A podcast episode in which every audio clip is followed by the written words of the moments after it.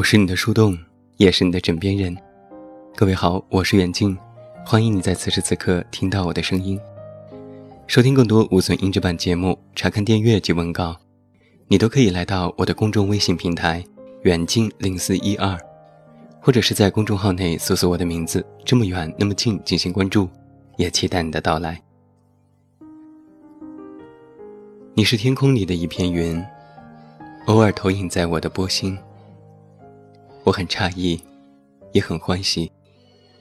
转眼数年，你可曾记得，我是你分离已久的逃离？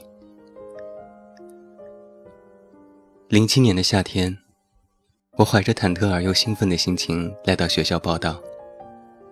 在操场上，我第一次遇到了你。你有一张神似徐亚军的脸。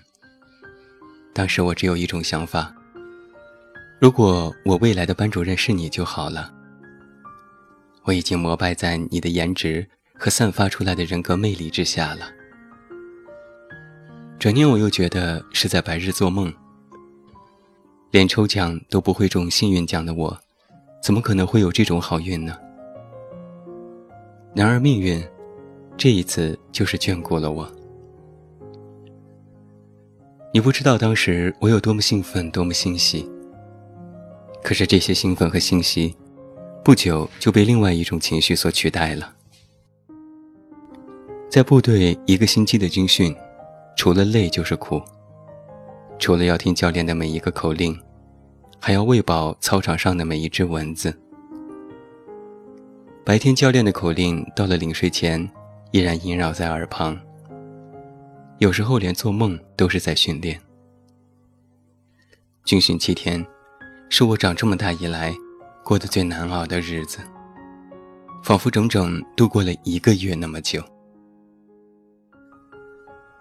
军训第三天，你来到宿舍看我们，和我们聊天。我只是坐在旁边静静的聆听。过度的兴奋让我变得紧张，我没有勇气和你攀谈，就连回答你的问题，我都紧张到心跳加速。实在是不敢相信，我在心里悄悄选的班主任，最后竟然梦想成真了。军训七天，你一直都陪伴着我们。其实这也没有什么特别之处。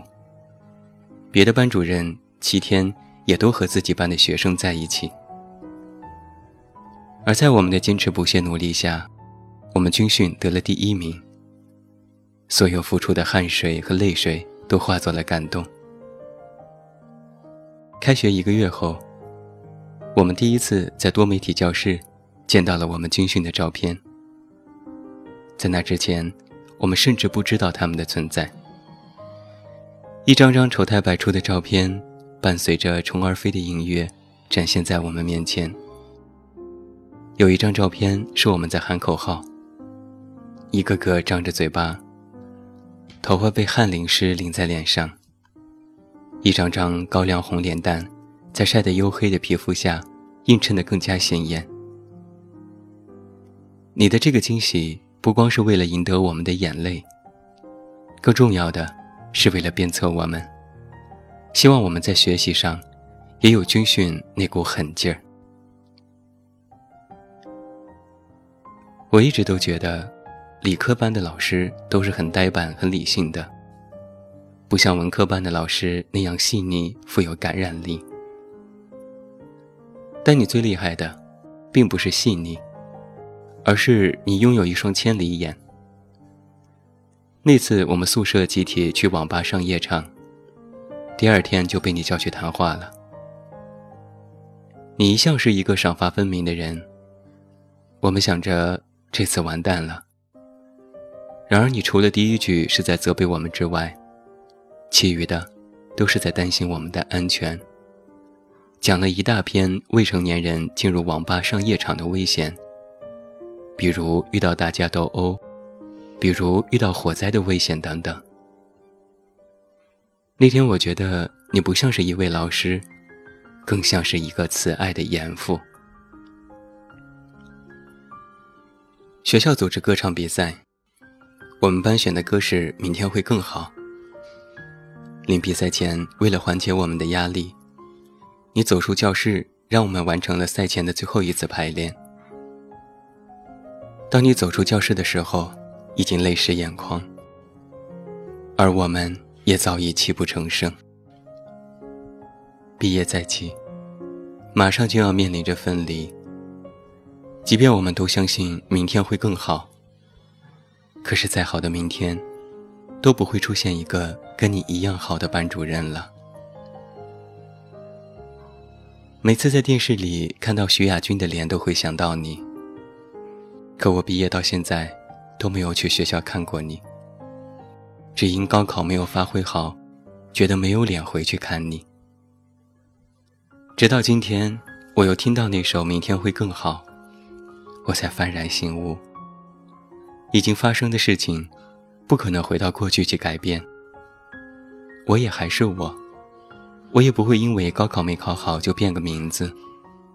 你也不会因为我没有考好。就不认我这个学生，都是我自己的心理在作祟。亲爱的老师啊，我是你众多的桃李之一，见面了，你是否还会记得我呢？我是你分离已久的桃李。最后祝你晚安，有一个好梦。还是那句老话，我是这么远那么近，你知道。该怎么找到我？银河奔流，向着思念的尽头，夜夜不休，涌入海洋心口。海的梦中，你倚着一道彩虹，星辰汹涌。长发扬起南风，宛如丝丝琴弦浅浅的撩动。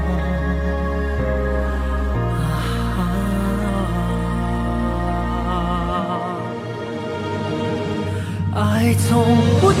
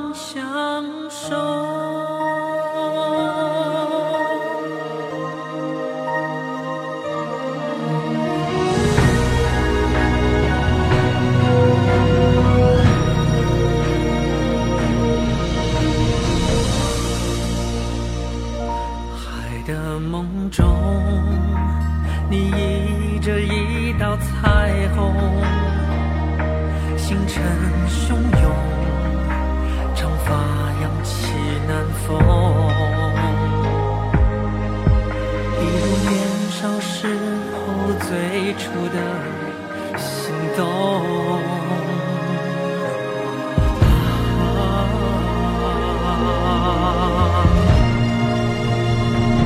爱从